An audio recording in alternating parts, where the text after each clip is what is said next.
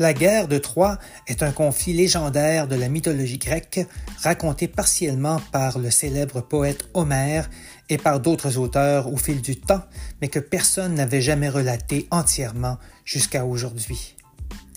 Je m'appelle François Bellavance et j'ai publié aux éditions Douro toute la guerre de Troie en trois tomes suivis de l'Odyssée d'Ulysse, je me suis basé sur les textes d'auteurs célèbres dont Homère, Virgile et Quintus de Smyrne, dont j'ai actualisé la langue pour le lectorat d'aujourd'hui.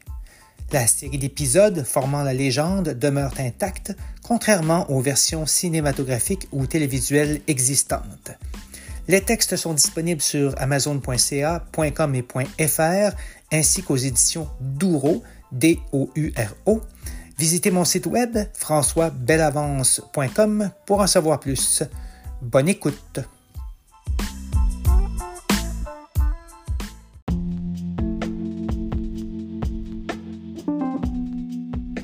Bienvenue au onzième épisode de la guerre de Troie et de l'Odyssée actualisée. Cet épisode couvre les chants 22 et 23 de la série de quatre tomes publiés aux éditions Douro et disponibles sur leur site ainsi que sur Amazon en version papier et Kindle. Avant de commencer, voici quelques notes concernant les notions contenues dans le texte. Zéphyr est le dieu du vent de l'ouest ou du nord-ouest. Boré est le dieu du vent du nord. Chiron est le centaure immortel qui a éduqué Achille. Phénix est un homme qui lui a montré à combattre. Sur ce, bonne écoute.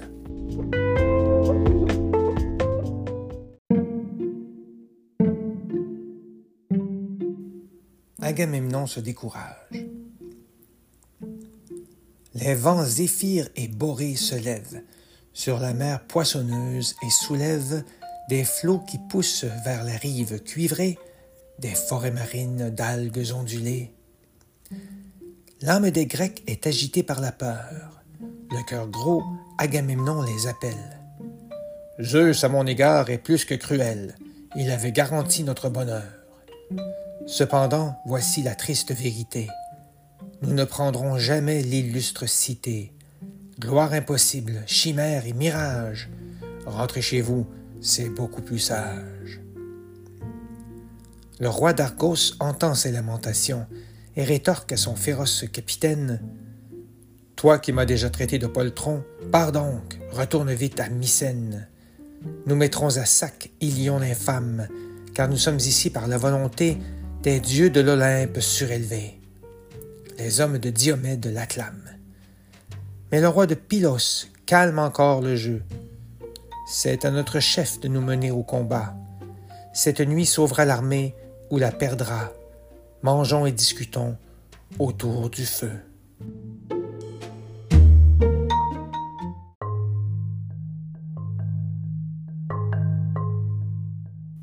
L'idée de Nestor. Le repas délectable revivifie les hommes dont les langues se délient. On se confronte et on se consulte. Nestor dit Il faut corriger une insulte. J'y songe, voyez-vous, depuis longtemps.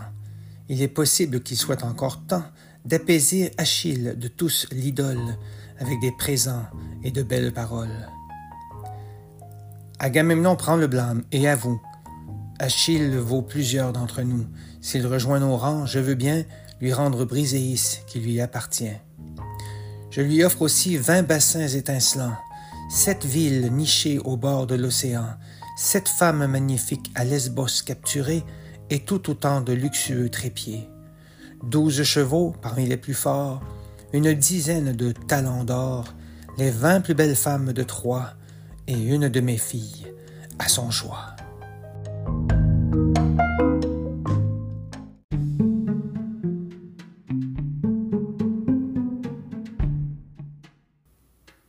Rencontre. Agamemnon ne veut pas perdre de temps. Il envoie Ulysse et Ajax vers le camp du plus formidable des champions et de ses hommes, les Myrmidons. Phénix accompagne ses deux délégués. C'est lui qui montra à Achille à manier l'écu, l'épée et le long javelot, alors que Chiron lui faisait aimer les mots. Il longe la mer plombée retentissante et prit le maître des abysses effrayantes. Ils accostent le cœur plein d'espoir. Achille est là, il chante avec sa cithare. Son ami Patrocle l'écoute sans parler. Tous les deux aperçoivent les visiteurs. Achille, qui ne connaît pas la peur, demande à Patrocle d'apporter le goûter. Au repas, Ulysse devient volubile. Les Troyens campent tout près du rempart. Notre grande flotte achéenne est fragile. L'ennemi la cerne de toutes parts. Hector à l'appui de l'Olympien en chef. Il ne respecte plus personne et a juré d'arracher les belles emblèmes sacrés de toutes les poupes de nos fiers nefs. Il jure aussi d'incendier nos vaisseaux, puis d'égorger un à un près du brasier les Achéens chassés par la fumée. Achille, mon camarade, c'en est trop. Il te faut venir à vive allure. Quand le mal est fait, à quoi sert la cure? Mon ami, il te faut réprimer ta rage, afin que tous t'estiment davantage. Crois-moi, Agamemnon se sent coupable. Il t'offre des trésors inestimables. Même si tu es notre grand stratège, pense à tes frères pris au piège. Ils gisent dans le camp à bout de force. Tu te crois pris entre l'arbre et l'écorce. Il est temps d'acquérir une gloire inégalée. Hector n'aura d'autre choix que de t'affronter.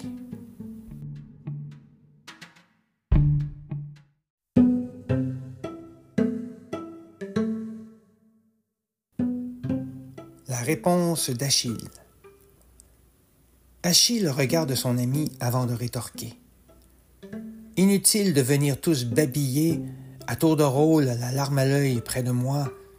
Je déteste Agamemnon, votre roi, autant que la porte d'Hadès sous terre. Il cache au fond de son cœur sa pensée et dit pourtant tout le contraire. Personne ne me fera changer d'idée. J'ai ramené des trésors de tant de lieux, lui restait à l'arrière pour récolter le glorieux butin qu'il partageait trop peu. Et ma part, il me l'a subtilisé. Pourquoi combattre les Troyens au fait? Pour reprendre Hélène aux cheveux lustrés? Le fils du bon Priam m'a souvent échappé. Il évitait la plaine quand j'y étais. Sans moi, il est vrai que ce sera difficile. Je quitterai demain à bord de ma nef pour la Thessalie et les Thermopyles. Je laisse ma part d'honneur à votre chef. Ce faux meneur d'hommes s'est trompé. Il n'a pas osé lui-même me parler. Aucun trésor ne me fera changer d'avis, car rien n'est plus précieux que la vie. Ma mère, Tétis, au pied d'argent, m'a révélé que si je regagne vos rangs, je mourrai trop jeune, triste et amer. Que vaudrait donc une gloire éphémère? Si je rentre, la gloire m'aura échappé, mais je profiterai d'une longue vie. Rentrez chez vous, je vous en prie, car Zeus défend Troie assiégée. Phénix, à son tour, tente de l'amadouer, mais Achille refuse de l'écouter. Vers Ulysse, Ajax dit d'un ton froid Partons, Achille, ne réfléchis pas.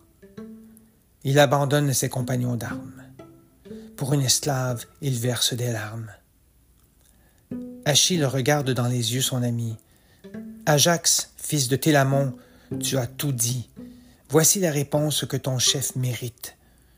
Je ne rejoindrai cette guerre maudite que le jour où Hector, porteur de désespoir, atteindra les croiseurs des Myrmidons pour mettre le feu à mon navire noir. Alors je redeviendrai votre compagnon. Ajax et Ulysse s'avouent vaincus. Ils font demi-tour, le cœur déçu. Et quand la rosée recouvre l'herbe douce, les Grecs sont là, envers et contre tous.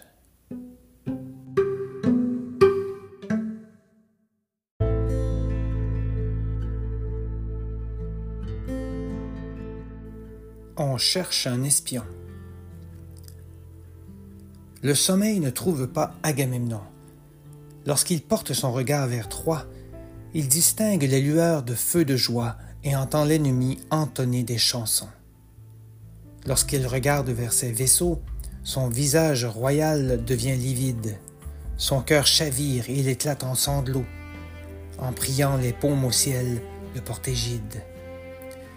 Il veut réunir ses proches conseillers. Il saisit sa pique, s'en va à pied et croise Ménélas de Sparte, son frère, qui, de la nuit, n'a pas fermé les paupières. Tous deux réveillent les membres du conseil. Au chaud, dans leur tente bien gardée, Ajax, Nestor, Diomède, Idoménée et Ulysse à nul autre pareil. Ils marchent ensemble jusqu'aux gardiens de nuit. À leur poste, l'œil au guet, éveillé. Le grand conseil enfin se réunit. C'est Nestor le sage qui parle en premier.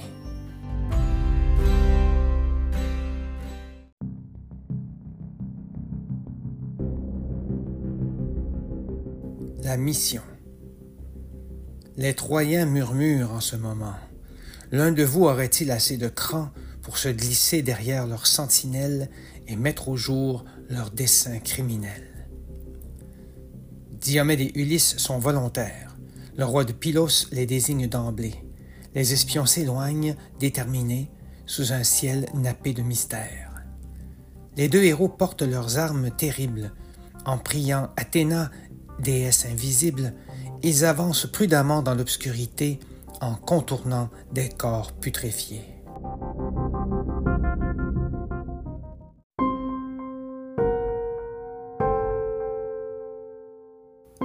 Dolon file chez les Grecs. Hector, lui aussi, rassemble ses plus braves. Il souhaite qu'un homme téméraire espionne les Grecs car l'heure est grave. Dénichera-t-il un volontaire? Il promet le char d'Achille à celui qui acceptera de relever ce défi. C'est le jeune Dolon qui, sans tergiverser, répond Capitaine, oui, je veux y aller. Toute la Troade connaît ce vif coureur. Cheveux au vent, Dolon part sur l'heure.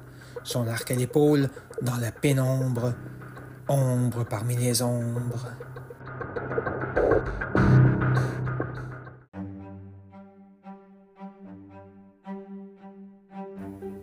L'espion est pris. Ulysse l'aperçoit de ses yeux perçants. Les deux amis, roi d'Argos et d'Ithaque, derrière un bosquet, concoctent leur attaque. Le Troyen ignore ce qui l'attend. Lorsque le coureur arrive à leur portée, les deux héros bondissent sur la route. L'espion fige car il les redoute autant que des loups aux crocs acérés. Devant lui, Diomède brandit sa lance et le somme aussitôt d'arrêter. Dolon sait qu'il n'a aucune chance, le piège tendu s'est refermé. Il regarde les deux hommes devant lui, baisse les yeux et se met à trembler. Il parvient à peine à balbutier. Il claque des dents et les supplie. Craignant la torture, il dit la vérité. Les soldats troyens vont rester sur place, et parmi eux, les formidables traces dorment loin de leurs autres alliés. Leurs chevaux blancs sont uniques, leurs armes ornées d'or magnifiques, mais ils sont vulnérables ainsi endormis, prêtant le flanc à leurs ennemis. Satisfait, Diomède plonge son épée au milieu du cou du soldat désarmé, dont la tête roule sur le sol frais. Ulysse cache ses armes tout près.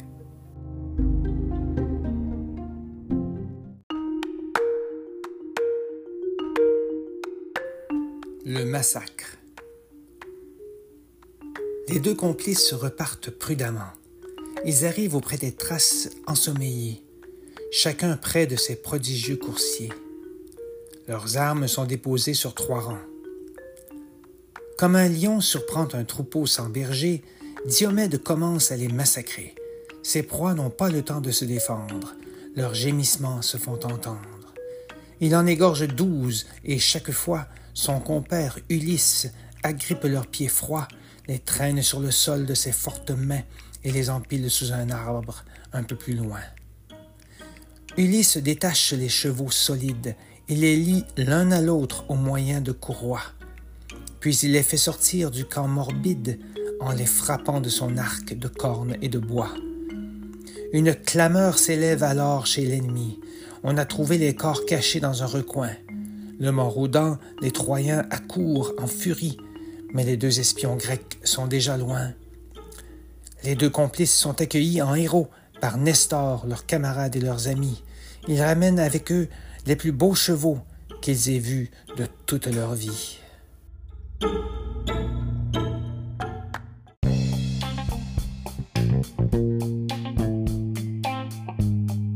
Merci d'avoir écouté cet épisode de la guerre de Troie et de l'Odyssée actualisée. 40 épisodes seront publiés en 40 jours, ce qui vous permettra de les écouter à votre rythme sans attendre trop longtemps la conclusion de ce formidable cycle de légendes grecques. La guerre de Troie, suivie de l'Odyssée, actualisée pour vous. J'espère que vous aimerez.